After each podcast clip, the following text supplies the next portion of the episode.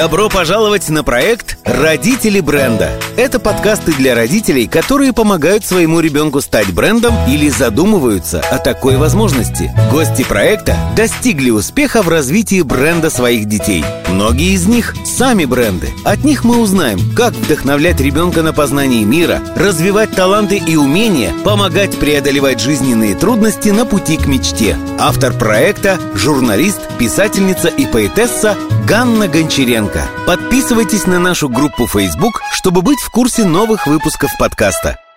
Здравствуйте, дорогие друзья! Меня зовут Ганна Гончаренко, и я рада приветствовать вас на шестом выпуске подкаста «Родители бренда». Сегодня у меня в гостях мама двоих детей, сооснователь ресурсного центра для детей и подростков «Чародим», преподаватель Киево-Могилянской академии, социолог и медиатор Татьяна Санина – а поговорим мы сегодня о плюсах и минусах домашнего образования и о том, в каких случаях можно переводить ребенка на эту форму обучения, что такое детская эмансипация и что может ждать детей всего мира в будущем, чем отличается жизнь современного ребенка от жизни детей сто лет назад, как научиться слышать своих детей, а также какие книги стоит читать родителям, чтобы лучше понимать своего малыша. Я рада приветствовать вас на проекте. Спасибо, что нашли время, к нам заглянули в гости. Да, мне приятно поучаствовать. Расскажите в двух словах, чем вы сейчас занимаетесь? Сейчас у меня параллельно э, три основных вида деятельности, три или четыре. Четыре. Например, сегодня я преподавала у меня по пятницам лекции по социологии детства в Киево-Могилянской академии. Второе направление, я принимаю участие в съемках детского, семейного детского фильма «Тільки до его буду кого приходит Святый Миколай». В общем, для меня это тоже новый опыт. Я администрирую этот фильм на съемочной площадке, забочусь о съемочной группе и об актерах. Третье направление – это семейная медиация. Я Принимаю участие в волонтерском проекте о семейной медиации для города Киева для социальных служб э, мы проводим медиации для семей, которые, для родителей, которые разводятся, у которых есть дети, и, собственно, вопрос о проживании детей или другие вопросы, связанные с детьми. Это третье направление, в котором я сейчас тоже живу. И четвертое, э, и такое самое, самое сложное для меня, это ресурсный центр для детей и подростков, Чародим называется. Татьяна, от чего дровит вас больше всего и что дает вам в вашей жизни больше всего энергии? Я очень люблю преподавать, я люблю вот это взаимо, взаимодействие со студентами, или пусть это будут не студенты, а слушатели, которые задают вопросы или которые дискутируют со мной. Это очень помогает мне тоже двигаться вперед и поддерживает. Я люблю пить чай из желтой чашки обязательно, определенный сорт и чтобы он был определенной температуры и определенного цвета. Это, это меня не, не, не, не вдохновляет, но это меня, наоборот, успокаивает и вот вводит в состояние такого баланса. Угу. Отлично, все, спасибо. Э, Блиц закончен, самые тяжелые страшные вопросы позади, но я думаю, что мы с вами так уже вышли на какую-то такую очень приятную, приятную атмосферу и приятный разговор. Хорошо, э, можем расслабиться, продолжать дальше в спокойном режиме общения. Э, Татьяна, угу. расскажите, пожалуйста, о ваших детях, сколько им лет и чем они занимаются. У меня есть дочка и сын. Дочке 15, сыну будет 10. Дочка учится на домашней форме образования. Сын учится в инновационной школе «Спильная школа». А чем они занимаются? Ну, дочка, например, рассматривает актерскую карьеру, поэтому она увлекается театром, она играет в студии, тоже в этом фильме снималась, в котором я работаю, и у нее там была достаточно интересная характерная такая роль антигероини, она увлекается верховой ездой, она увлекается кунг-фу, пишет стихи, рассказы. Сейчас вот отправилась на обучение сценарному мастерству, то есть для нее интересно создавать тексты для самообразования. А сын увлекается лего, конструированием, в принципе, любым конструированием, из чего можно что-то создать. Конечно же, ему нравится футбол, велосипеды и всякие разные приятности, которыми можно заниматься в свободное время. То есть сказать, что сейчас есть какой-то четкий интерес, за которым он планирует куда-то идти, пока нет. То есть это мальчик 10 лет, которому очень многое нравится и который, которому не хватает времени всем заняться. Угу. Хорошо. А как зовут ваших деток? А, София и Лука. София Лука. Хорошо, а, немножко попозже вернемся, поговорим еще о них подробнее. Давайте перейдем вот к такой интересной... Э, помните, в начале разговора вы говорили о четырех сферах своего, э, своих занятий, своего развития как личности сейчас. Давайте поговорим о том, о чем вы сказали в начале, о том, что вы преподаете в Киево-Могилянской академии, и там преподаете такую дисциплину, как социология детства. Что этот курс дает вашим студентам? Честно говоря, у меня был такой замысел в этом курсе рассказать молодым людям о детях более подробно, чтобы они понимали, кто такие дети, с чем их едят. Поэтому у этого курса как бы несколько есть значений. Одно из них — это подготовить, возможно, студентов к будущему отцовству и материнству, да, мы очень много говорим про отношение к ребенку, про восприятие ребенка. Сегодня, например, у нас была дискуссия о том, детям дать больше прав и расширить их взаимодействие со взрослыми на официальном уровне. Да, то есть к чему это может привести, нужно ли это детям. С одной стороны, я засеваю грунт, да, засеваю почву для научных исследований, которые, возможно, прорастут именно о детях, о взаимоотношениях между обществом и детьми. С другой стороны, что не менее важно, это посеять вот другое восприятие ребенка, не как собственности, не как э, отражение себя, не как табула раса, не как что-то не до конца сформированное. Как переводить человека из детского состояния во взрослое, да? А имеет ли смысл проходить какой-то экзамен? Вот ты взрослый или ты ребенок? Не по возрасту, не в 18, не в 16, не в 22, а вот как бы докажи, что ты взрослый, покажи, что ты взрослый. И мне кажется, что многие современные подростки могут показать более серьезный результат, чем некоторые взрослые. Это правда, я тоже в это верю. Давайте, давайте мы с вами, вот у меня прям четыре вопроса э, возникло о вашем курсе, давайте мы по ним пройдемся для того, чтобы родителям э, было полезнее, интереснее понимать, что же такое социология детства и как они могут вообще применить это в воспитании своих детей. Э, первый вопрос, э, ну, вообще простой. Кто такие дети? С точки зрения физиологии это, это не до конца развившийся взрослый, да, со своими особенностями физиологии. С точки зрения экономики это потребители, которые не обладают полной мощью да, вот, финансовой независимости. Когда мы начинаем говорить со студентами о детях, вот это первая лекция, оказывается, что с точки зрения всех наук дети, они как бы не до. Вот они не до недоразвиты, не до конца свободны с точки зрения там, политологии или там, с точки зрения экономики. С точки зрения демографии это те, которые еще не берут участие в репродуктивном процессе и так далее. То есть на самом деле это как бы все от обратного. Так наука пока что видит ребенка в большинстве своем. По-моему, это Вильям Корсара, социолог американский, он говорил о том, что дети — это вообще сообщество. А, и у Марии Монтессори, у нее книга так называется «Дети другие», да. То есть если мы перестанем воспринимать детей относительно взрослых, относительно того, что есть вот правильные доделанные люди, а есть как бы недоразвитые люди, а посмотрим на них с точки зрения того, что они другие, что они... Тогда, возможно, мы можем приблизиться к ответу на этот вопрос.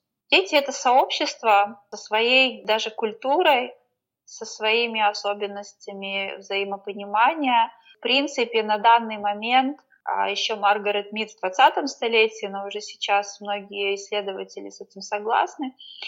Сейчас происходит переход в общество, которое называется постконфигуративное. Это когда не взрослые учат детей. Сейчас дети очень часто могут научить нас большему, имеют большую компетенцию в современных вопросах, чем взрослые. То есть э, вот этот выход детей из-под, по сути, из-под влияния. Мы, конечно же, делаем, мы, конечно, влияем на них, мы определяем их судьбу, но они потихонечку выскальзывают из-под этого влияния с помощью интернета, с помощью технологий, с помощью того, что они по-другому воспринимают этот мир и интерпретируют его. Пока они еще не до конца объединились для того, чтобы противостоять и сказать, что мы вообще-то тут тоже хотим быть настоящими людьми, а не недоделанными, да, пока они еще вот ну, знаете, это со стороны звучит как восстание машин. Вот, знаете, дети объединятся и восстанут. Как, э, как... Это просто тема сегодняшнего нашего разговора со студентами. Я по свежим вот следам. Нет, они не объединятся и, конечно, не восстанут. Э, не в смысле, это не будет выглядеть какой-то революцией, но они очень сейчас громко про себя заявляют. Если мы вспомним о количестве детей, которые э, делают научные открытия, организовывают стартапы, организовываются в общественные организации, занимаются активизмом. Причем это идет уже как бы от них, это не, не извне, не стимулируется извне, это потребность, это желание. Понятно, что не все дети во всем мире. Понятно, что есть места, и в основном это Африка и Ближний Восток, где дети находятся в состоянии выживания, и у них нет такой возможности. Но если мы говорим о развитых странах, в котором есть доступ к информации, к интернету, к технологиям, дети очень быстро хватают то, на что нам нужно много времени, чтобы в этом разобраться. Даже 20-30 лет назад дети такими не были. Ну вот, как бы с такой степенью, ну, это какая-то ну, это даже не независимость, я пытаюсь подобрать сейчас слово. Мне нравится слово эмансипация.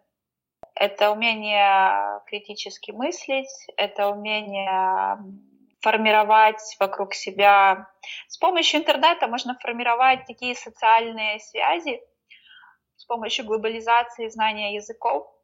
Эти связи могут формироваться в разных странах, независимо от того, где ты живешь. Мне кажется, э, вот этот вот эм, прорыв качественный, он в ближайшее время должен проявиться. То есть есть смысл сейчас говорить о детской эмансипации, правильно? Еще сто лет назад было удивительным представить себе, что женщины смогут работать, получать зарплату, иметь возможность распоряжаться своими финансами отдельно от мужчины, что женщина сможет полететь в космос, быть президентом. Это очень удивительные вещи были. Еще, ну, не так давно, на самом деле. Еще сто лет назад людям было сложно представить, что женщина сможет свободно выбирать профессию, участвовать в политических процессах страны, занимать руководящие должности и зарабатывать наравне с мужчиной. По мнению Татьяны, подобная ситуация может произойти в будущем и с детьми. Она говорит о таком понятии, как детская эмансипация – способность критически мыслить, собирать вокруг себя людей с похожими ценностями и отстаивать равные права. Вполне возможно, что статус детей кардинально изменится в будущем, и они получат равные права со взрослыми. Отлично, хорошо. Э, я тогда вас верну еще ко второму вопросу, который я хотела вам задать, мы уже немножко его зацепили. Вы упомянули, когда представляли свой курс, о том, что э, есть уже дети, которые объединяются в социальные группы. Расскажите, возможно, об этом поподробнее, и есть ли какие-то примеры реальные у меня есть знакомая группа, ну точнее у меня знакомый молодой человек, который состоит в группе подростков. Они создали проект э, One Day at Work. Он для учащихся в старших классах, которым предстоит выбрать профессию. То есть они, организу... они находят организации, которые готовы э, предоставить возможность э, школьнику один, два или там, может быть, три дня попрактиковаться на, на какой-то позиции в их компании, почувствовать на себе, как это там, быть менеджером, что такое быть журналистом, да, что такое ездить на интервью и так далее. Это абсолютно инициатива подростков от 14 до 17 лет. Я подписана на них в Фейсбуке, я периодически своей дочери там сбрасываю вакансии, которые могут ее заинтересовать. Например, она ездила стажироваться на громадское телебачення, выезжала на несколько съемок, то есть э, работала в студии, смотрела, как это происходит. Ей было это интересно посмотреть изнутри. Угу. Хорошо.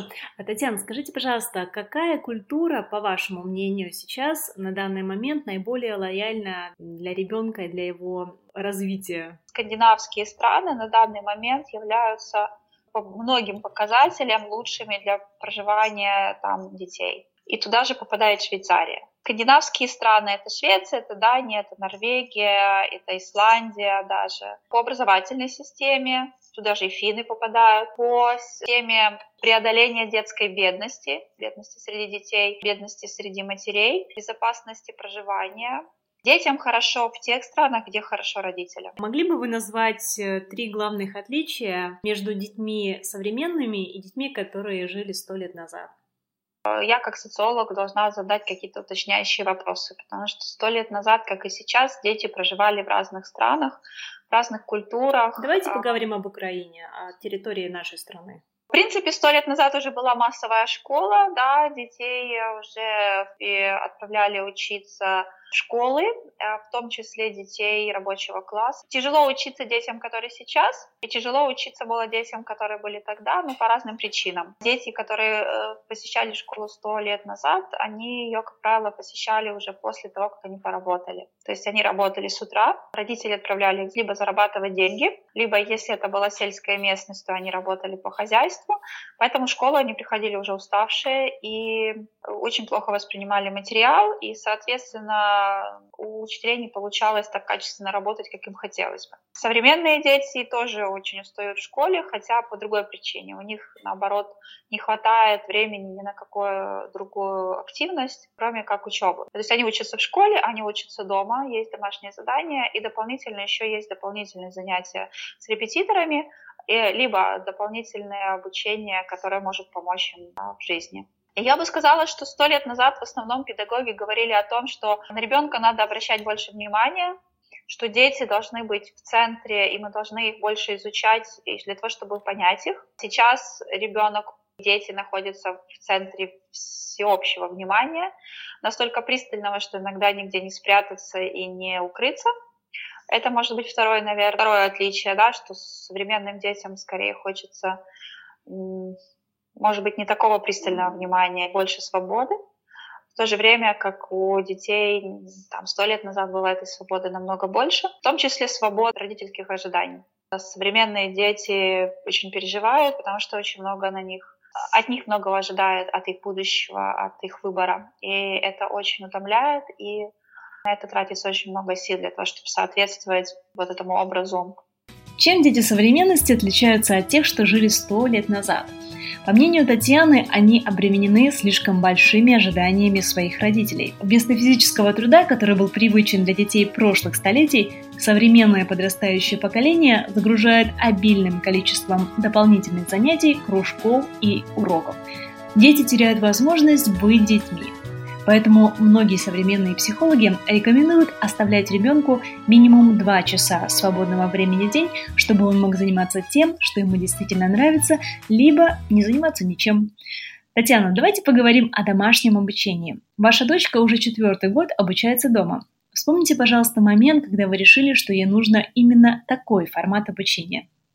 Я о том, что ребенок будет учиться на, домашнем, вот, на домашней форме, задумывалась еще до школы, поскольку мне это казалось просто интересно. То есть я пыталась ее готовить там как-то к школе, что-то с ней заниматься. И я поняла, что мне это очень тяжело, что несмотря на то, что я могу преподавать студентам, я не могу преподавать детям, особенно собственным детям. Для меня это очень эмоционально тяжело. Мне, я не могу сдерживать, не могла на тот момент сдерживать эмоции. Мне казалось, почему она не может понять такие простые вещи, да, то есть мне не хватало вот этого внутреннего какого-то спокойствия, было очень тоже много ожиданий. И я поняла, что я не справлюсь, поэтому она таки пошла в школу, ну, к очень хорошей учительнице первых классов. И меня, в принципе, там все устраивало, я забыла про свою блажь о домашнем образовании пока ребенок не перешел в пятый класс. К сожалению, классная руководительница, которая у нее была, или к счастью, была очень некомпетентной и абсолютно нас не устраивала. Перед пятым классом я сказала Софии дочери, что вот смотри, есть такой вариант перейти на домашнее образование. Объяснила, что это и как. Она сказала, ну, мам, ну тут у меня друзья, тут все такое классное, интересное. Я сказала, конечно. может быть только твое решение. И, собственно, вот на протяжении вот этого пятого класса с каждым днем, с каждым месяцем продвигания туда к концу года она все больше и больше склонялась к варианту обучения дома. На тот момент это уже была не какая-то там блажь и идея о том, что это могло бы быть интересно. Это уже было необходимостью, поскольку ребенок интересовался очень многими занятиями, на которые у него не оставалось ни времени, ни сил. Много энергии уходило на эмоциональное сопротивление от влияния, которое на нее какие-то определенные учителя пытались да, на нее влиять, и, собственно, сопротивление системе. Я не могу сказать, что это было мое решение, это было общее решение. Она, конечно же, тоже его принимала. И, и она от него в любой момент может отказаться, она об этом знает.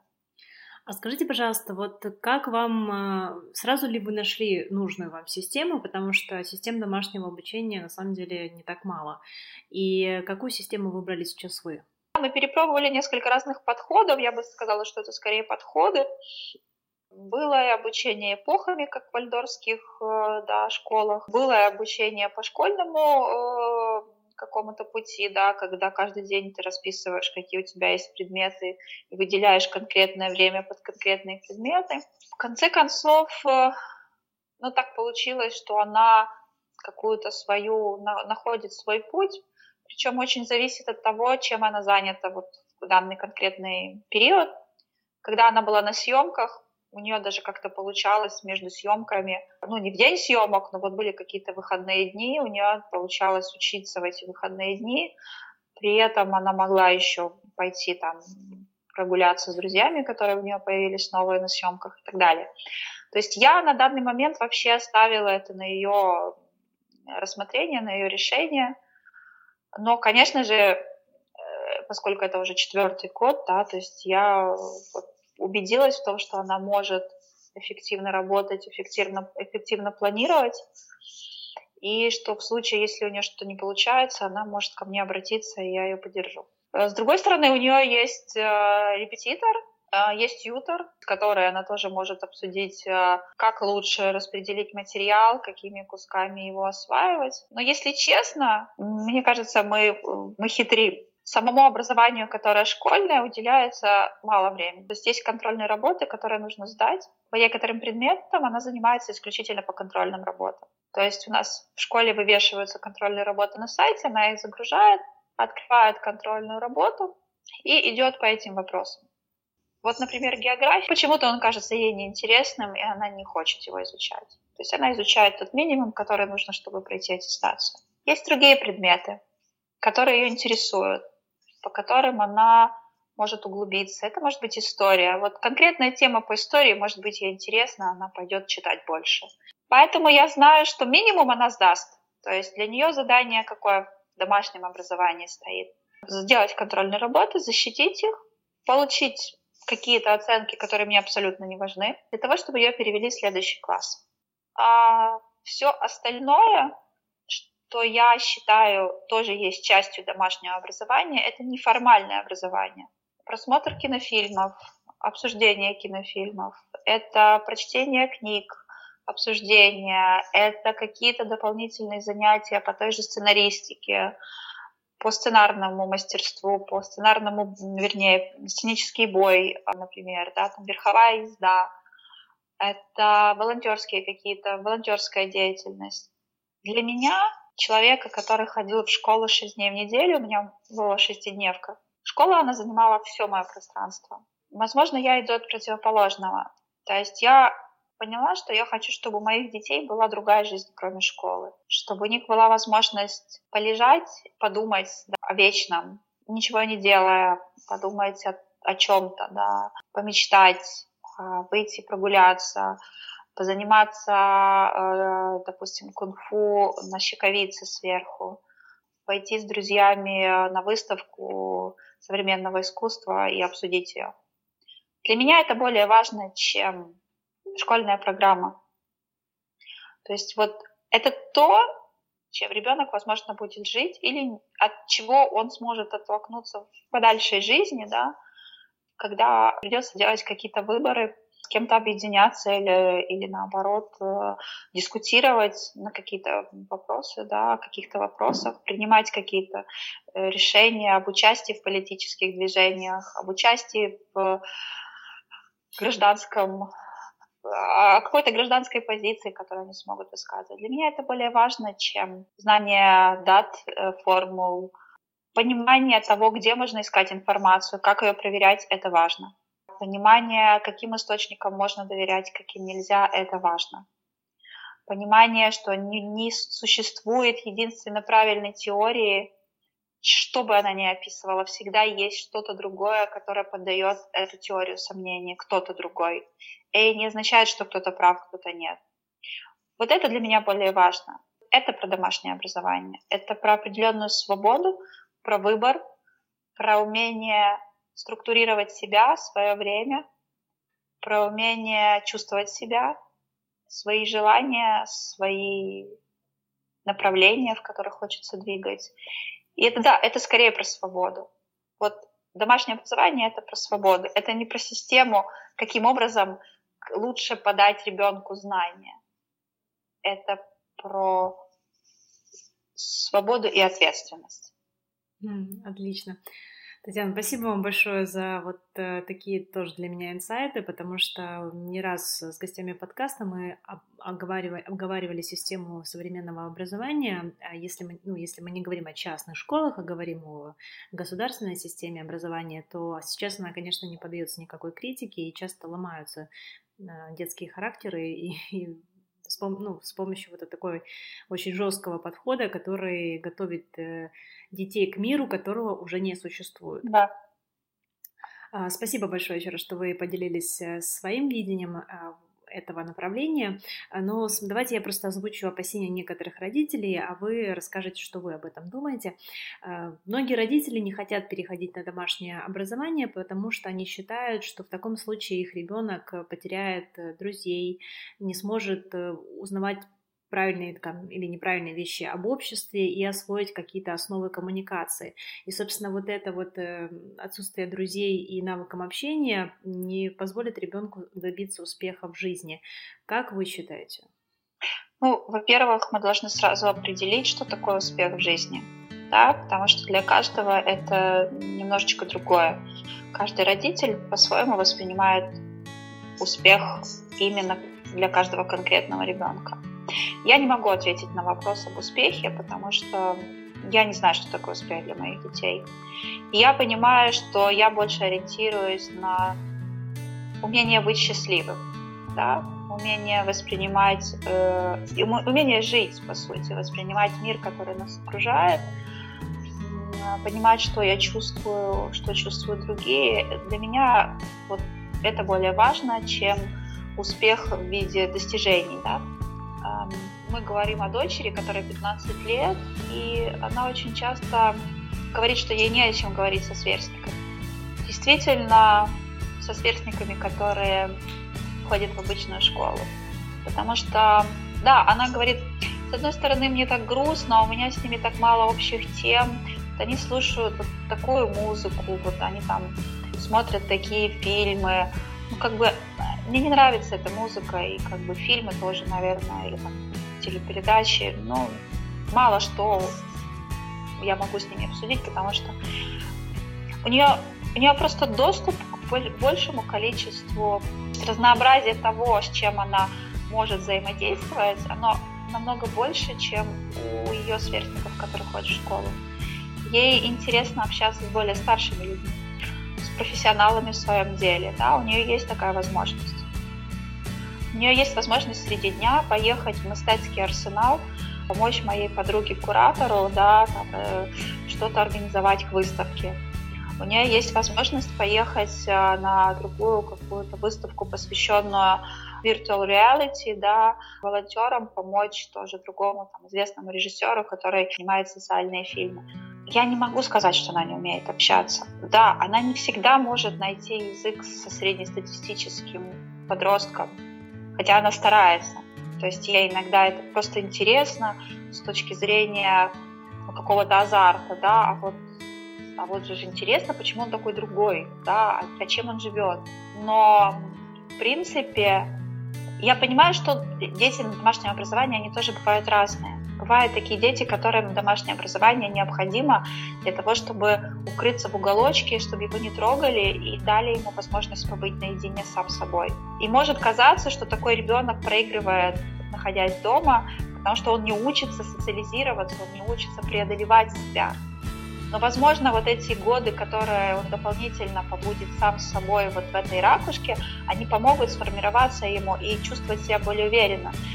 Очень зависит от того, как родители к этому относятся, как они формируют это, о чем они говорят с ребенком, как они его поддерживают.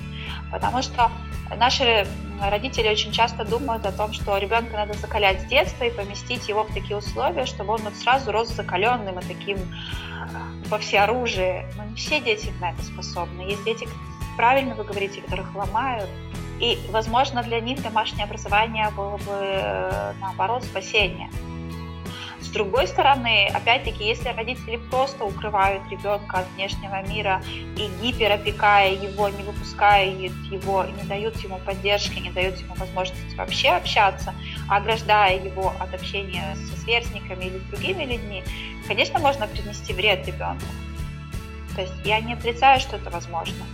Это очень зависит от самого ребенка и от родителей, от того, насколько они тревожны, насколько они готовы помогать ребенку открывать этот мир. Ну вот я для себя определила, что я создаю разнообразие. То есть я предлагаю своим детям выборы. Я предлагаю им поехать туда, посетить музей. То есть я подсовываю дочери, вот я вижу какие-то события, я просто ей прихожу и говорю, смотри, вот есть интересный конкурс, есть там интересная выставка, есть возможность поучаствовать. Процентов 70 она отбрасывает.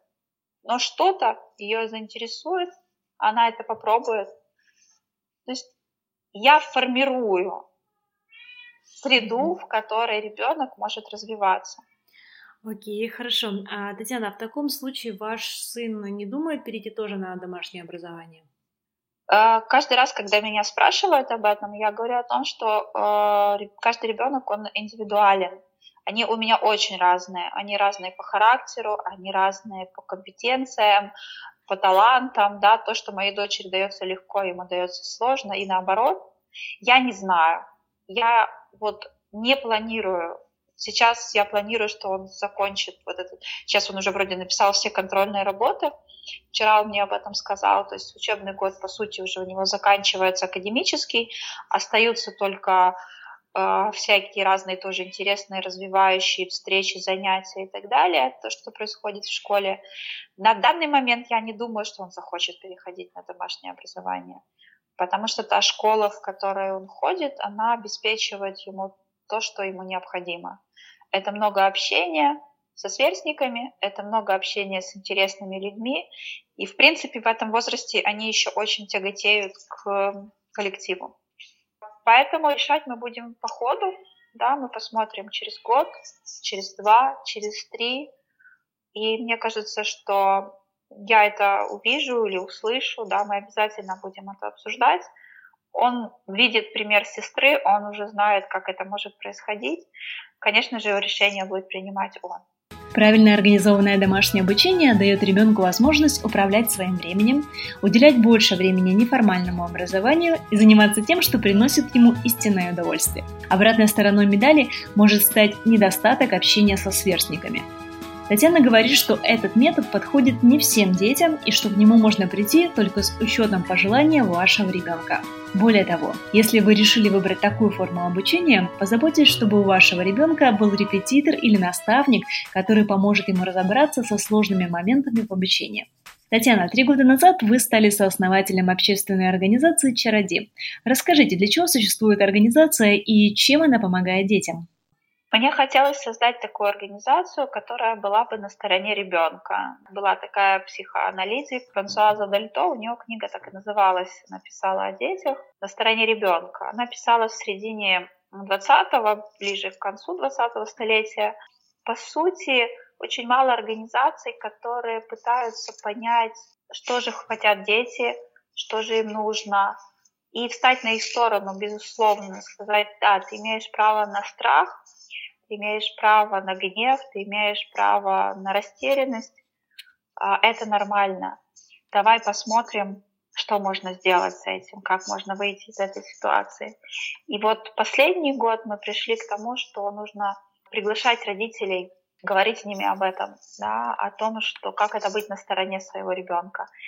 Потому что те, кто росли в советской школе, они которых воспитывали родители, которые выросли в советских школах, они не чувствуют этой поддержки. Не чувствовали в детстве да, от родителей. То есть была школа, которая очень много требовала, были какие-то партийные организации, которые требовали, было общество, для которого нужно было что-то там делать, да, и родители тоже были испуганы, запуганы, и очень часто вставали на стороны формальных каких-то требований, да, форма, прически, а, стиль жизни, да, что скажут э, соседи, что скажут учителя. Те родители, которые выросли и сейчас сами стали родителями, им очень тяжело оказывать поддержку детям. То есть должен быть кто-то, кто подскажет им и научит, как это быть на стороне своего ребенка, сочувствовать ему, чувствовать его, а, воспринимать его всерьез, да, то, что, с чего мы начали наш с вами разговор сегодня. И вот, собственно, где-то в этом я, наверное, вижу сейчас миссию нашей, нашей организации. Это просвещение определенным образом, да, то есть это вот лектории от, о развитии ребенка, о, о, об особенностях, да, каких-то, с которыми родители могут столкнуться. Ну и, собственно, это определенная трансформация родительского сознания. Татьяна, давайте поговорим с вами о медиации, что это такое и что она дает детям. Медиация — это разрешение конфликта или спора мирным путем. Я состою в проекте волонтерском по семейной медиации. Это решение споров, связанных в том числе, например, с разводами, с определением места жительства ребенка, с часами и условиями проведывания одним родителям а, детей, которые с ним не живут и так далее. В том числе семейная медиация возможна между, взрос... Э, между детьми и, и родителями. То есть это решение каких-то внутрисемейных вопросов, а, которые касаются, например, выбора профессии, выбора вуза, выбора формы образования, выбора стиля жизни какого-то. Медиация — это то, что помогает высказать истинные интересы сторон. А, Татьяна, а вот если у родителей есть такая проблема, как они могут обратиться? То есть какие пути есть? Если мы говорим о таких простых вещах, как договоренности, э, такие более бытовые, да, кто должен там мыть тарелки и заниматься с репетитором сколько, насколько часто в неделю, то вот мы в Черодоме будем запускать свою услугу, да, это медиация для между родителями и подростками. Если это более серьезные такие моменты, вот у меня был кейс, когда доходило до физического взаимодействия между родителями и детьми, и там дети подавали на родителей в полицию, допустим, да, такие случаи нам передавались уже социальными службами. То есть, если это более серьезное дело, да, то, как правило, люди обращаются в социальную районную службу, и они передают такие случаи нашему волонтерскому проекту. Mm-hmm. Это происходит бесплатно, то есть это социальная услуга на бесплатной основе. Отлично. Давайте поговорим с вами еще о таком интересном моменте в жизни ваших детей, как съемка в фантастическом фильме «Просто чудо». Что чувствовали София и Лука, когда снимались в большом кино? Дочка э, играла роль, я, как я уже говорила, антигероини такой. Ну, она подруга героини главной, но она при этом полная ее противоположность, и там какой-то такой был любовный треугольник, да, то есть какая-то определенная драма. А, в отношениях. А сын играл э, такую эпизодическую роль, он был э, одним из детей бургомистра сказочного города. А, хотя сын, например, не любит сниматься, то есть ему это не понравилось. У него был опыт съемок, когда ему было четыре с половиной года, это были очень тяжелые физические съемки, и он сказал, что он больше сниматься не будет. Но мы его уговорили, он тут вроде поснимался, потому что ему за это должны заплатить, и он хочет эти деньги куда-то потратить с пользой.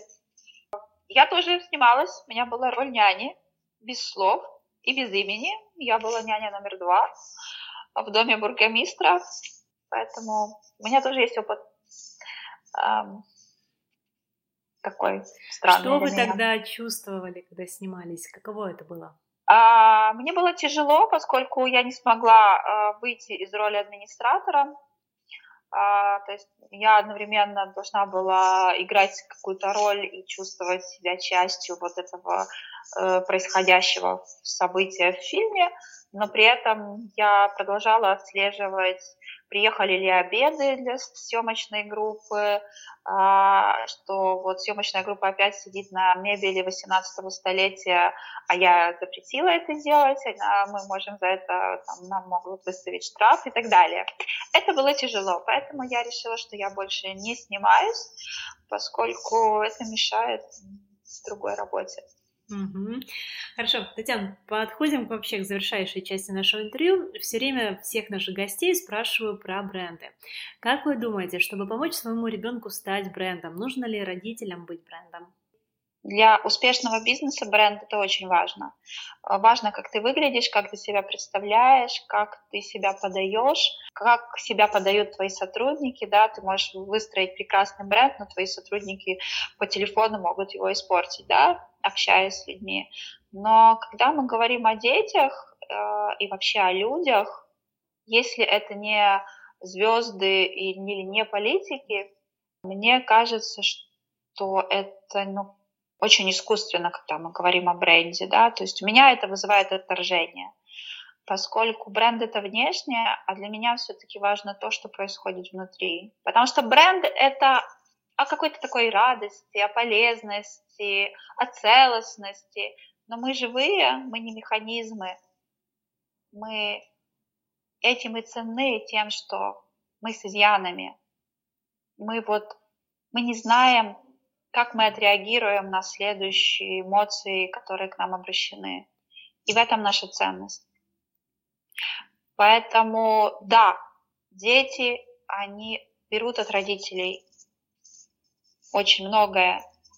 Поэтому, да, то, какими вырастают дети, очень зависит от родителей. Но это не про бренд, это скорее про внутреннюю наполненность и контакт с собой, и контакт с миром, и умение быть счастливым, и умение любить, и умение радоваться. Татьяна, давайте с вами пофантазируем. А если София придет э, к вам и, например, скажет, что она хочет реализовать себя как актриса, так как она этим интересуется и уже успела попробовать себя в роли а, актрисы, киноактрисы, какой совет вы могли бы ей дать э, на пути вот к ее цели? Это не если бы она уже пришла и сказала, да, что mm-hmm. она хотела бы быть актрисой, при этом она анализирует ситуацию и понимает, насколько это тяжело. Я все ожидаю, когда она откажется от этого желания, но она никак не отказывается, и с каждым более усложняющимся вариантом, например, когда тебе нужно встать в 5.30 утра для того, чтобы попасть на грим, и потом весь день сниматься на коньках в снегу, и который летит с неба с небольшим перерывом на, на обед да, до ночи – вот ей, она входит в еще больше азарт, то есть ей все больше и больше нравится. Я не знаю, какой дать ей совет, если честно. Э, кроме того, что нужно делать то, что очень нравится, и то, от чего ты в восторге. Это вот единственное, что я могу сказать. Мне не очень хочется, чтобы она была актрисой, честно. Тогда ей придется действительно выстраивать определенный бренд, да, соответствовать какому-то образу, не позволять себе жить той жизнью, которую она могла бы себе позволить, если бы она была не публичным человеком. Мне бы этого не хотелось. Но если ей это нравится, если это ее выбор, я могу только быть рядом и поддерживать ее в сложные минуты. Хорошо, но все-таки бренд, он, как и все в жизни, имеет и положительные, и отрицательные стороны. Я вижу, что в принципе, для себя вы сейчас видите больше отрицательных сторон, но все-таки хорошие стороны в этом тоже есть. Это тоже возможность самореализоваться и быть услышанным очень большим количеством людей. Вы сейчас задаете такой вопрос, который насталкивает меня на ответ. Как социолог я это понимаю. Я бы просто хотела сказать, что есть разные люди, и есть люди действительно, для которых бренд — это э, вариант самореализации. Я не говорю, что для них это плохо. Плохо, когда пытаются делать э, человека брендом, хотя это не соответствует его внутреннему ощущению. То есть есть экспрессивные люди, есть люди, которым нравится быть в центре внимания. Но иногда бывает так, что в погоне за успехом человек принимает решение стать брендом, стать узнаваемым там, и любимым, только потому что это единственный путь к успеху, который он видит. Он не понимает, что есть другие пути. Я всего лишь говорю о том, что всегда должна быть возможность остановиться и, войдя в контакт с собой, подумать, это действительно то, чего я хочу, или это популярно. Да, вот, то есть дети хотят сейчас быть видеоблогерами, потому что им есть что, им есть что сказать, или потому что это популярно, это модно.